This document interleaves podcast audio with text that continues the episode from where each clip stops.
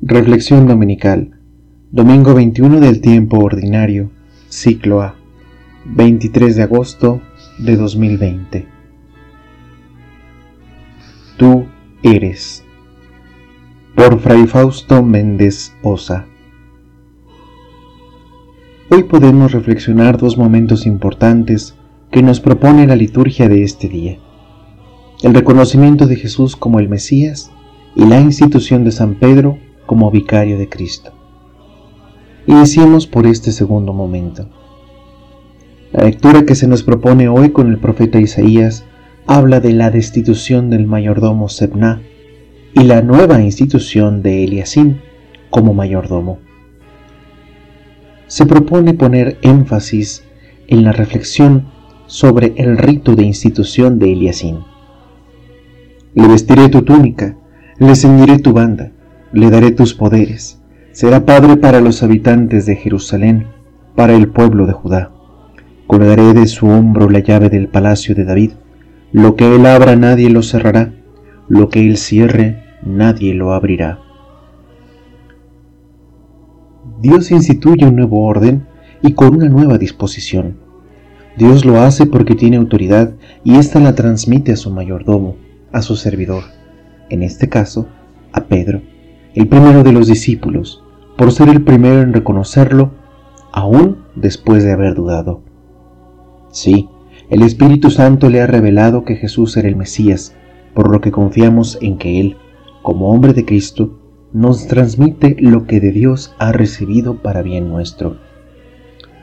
La liturgia ha heredado de las escrituras y la tradición el que se instituyan, de acuerdo a ciertas normas, los inicios o entrega de potestades, como la imposición de manos a los primeros diáconos o la unción sacerdotal.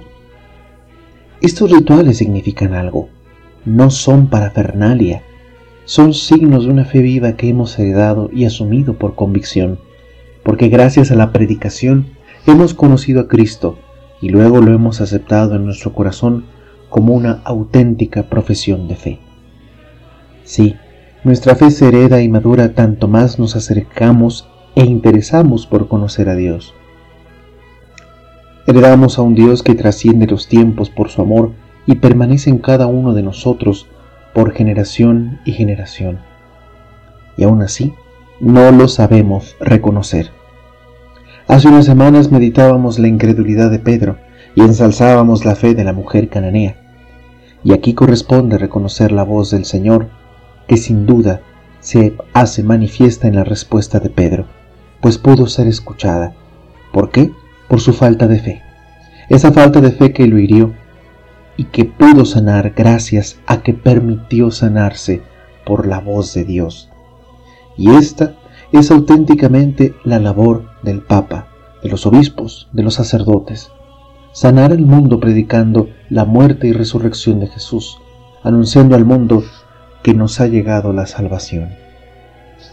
Y si bien hay quien con intenciones perversas ha abusado de la confianza y condición de esta tarea, la labor sigue siendo la de ese pastor que busca cultivar la fe en los demás, no porque él tenga mucha fe o sea un modelo de santidad único, sino porque ha sabido, con la ayuda de Dios, defenderse bien en el combate de la fe de cada día.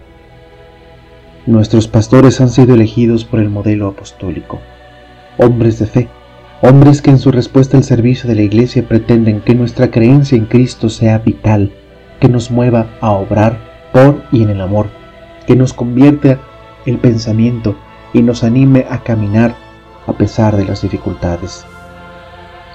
La fe del pastor no es más fuerte por su lectura, rezos, misas o servicios. Su fe se fortalece entregando su vida y haciendo de cada una de sus labores un auténtico encuentro con Cristo, un encuentro que se presenta en su actitud y entrega en la oración, en su hablar, en su celebrar y sobre todo en su actuar. Ante esto, su labor es mostrar quién es Cristo, del que tanto se habla como Dios y Salvador. Todo proviene de Dios, dice el apóstol, ¿También entonces esta situación que vivimos?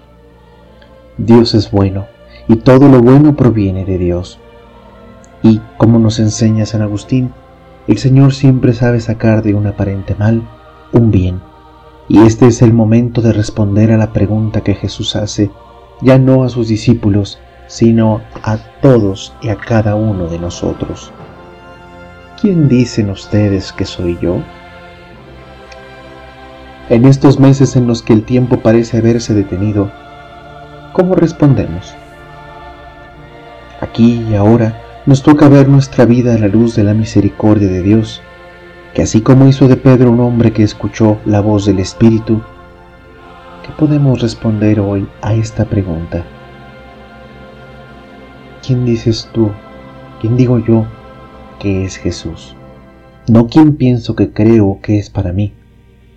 ¿Quién es el Señor? Y ante estas preguntas, ¿nos hundimos por las dudas o nos arrodillamos para orar? ¿Puedo decir como Pedro, tú eres el Mesías? Esta es la invitación del Señor para este día. Reavivar nuestra fe. A veces San Pedro se toma como un ejemplo de duda y hoy Hoy la liturgia nos lo propone como un hombre de fe, porque supo reconocer la voz del Señor, porque supo escucharla. Así que vale otra pregunta. Ante esta cuestión, ¿quién dicen ustedes que soy yo? ¿Escuchamos las respuestas inmediatas o realmente escuchamos el recuerdo de nuestro íntimo y personal encuentro con Dios? Dios contigo, conmigo, con nosotros. Y ojalá podamos responder, ¿quién es Jesús? Hoy y siempre, en cada día de nuestra vida. Al menos por hoy, feliz domingo.